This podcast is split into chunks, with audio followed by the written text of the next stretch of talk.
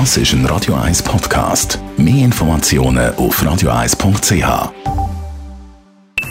Die Morgenkolumne auf Radio 1 präsentiert vom Grand Casino Baden. Grand Casino Baden. Baden im Glück. Guten Morgen, Leder Gerber.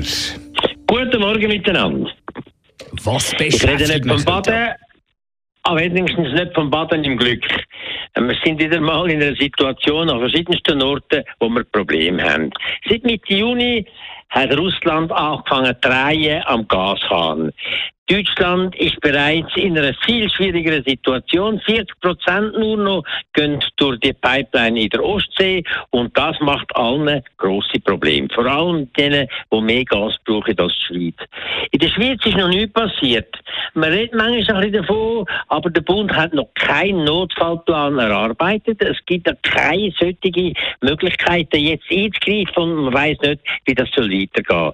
Man tut sich trösten damit, dass Gas in der Schweiz ein Energieträger ist, der nicht im Vordergrund steht. Sind nur etwa 15 Prozent von der Gesamtenergie, die mit Gas deckt wird. Und da davon äh, wird natürlich ein leichter Teil im Winter gebraucht zum Heizen. Etwa 300.000, 400.000 Haushalte heizen mit Gas.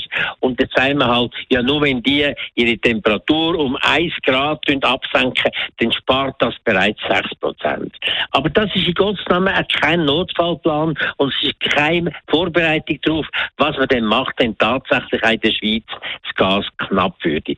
Da ist eine sehr grosse Hilflosigkeit vorhanden und der Bund hat kommuniziert, eine Runde, eine nächste Runde für äh, ein Solidaritätsabkommen mit Deutschland, da hat bereits stattgefunden, aber das wüssten wir jetzt auch. In einer solchen Notsituation schaut jedes Land für sich und da kann man noch so viel Notfallabkommen haben, das wird nicht funktionieren. Es gibt nur eins, sich vorbereiten, planen und Alternativen bereitstellen.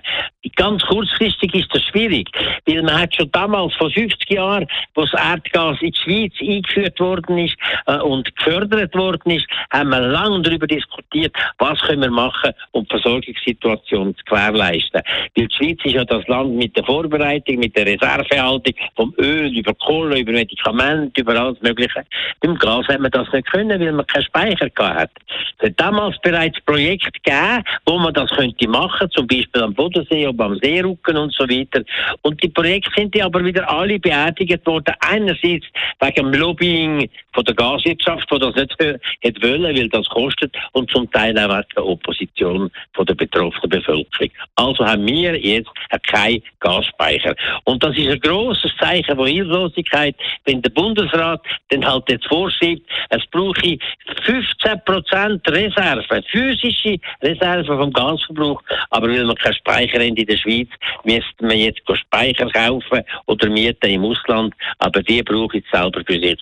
Für sich. Da haben wir einmal mehr einfach versagt in dem Bereich und versuchen nachher das Ganze aufs Ausland abzuschieben.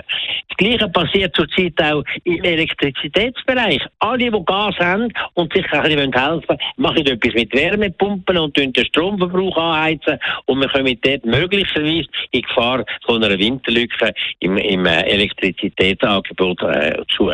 Und auch dort versagt der Bund wieder vollständig. Es braucht jetzt in der Schweiz seit längerem eine Art einen Anbauschlachtplan für Solarstrom. Aber es passiert nichts.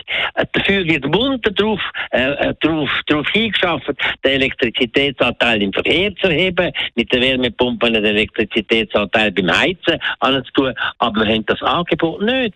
Da muss es investiert werden und zwar mit einem ganz anderen Tempo, als das bis jetzt gemacht worden ist. Wir haben die besten Voraussetzungen mit unseren Speichermöglichkeiten, mit den Seen und so weiter, die Sommer-Winter-Ausgleich können herstellen und auch den Schlechtwetter- und Gutwetter-Ausgleich herstellen. Aber man muss es machen, man muss investieren, man muss Entscheidungen fällen, man muss das Land führen, sonst geht das leider nicht. Ich hoffe, wir kommen wieder gut durch, aber sicher ist das nicht. Ich wünsche Ihnen allen einen schönen Tag. Merci vielmals, Elmar Ledergerber. Seine Morgenkolumne gibt es jederzeit zum Nachlesen und Abonnieren bei uns im Netz auf radio1.ch. Die Morgenkolumne auf Radio 1.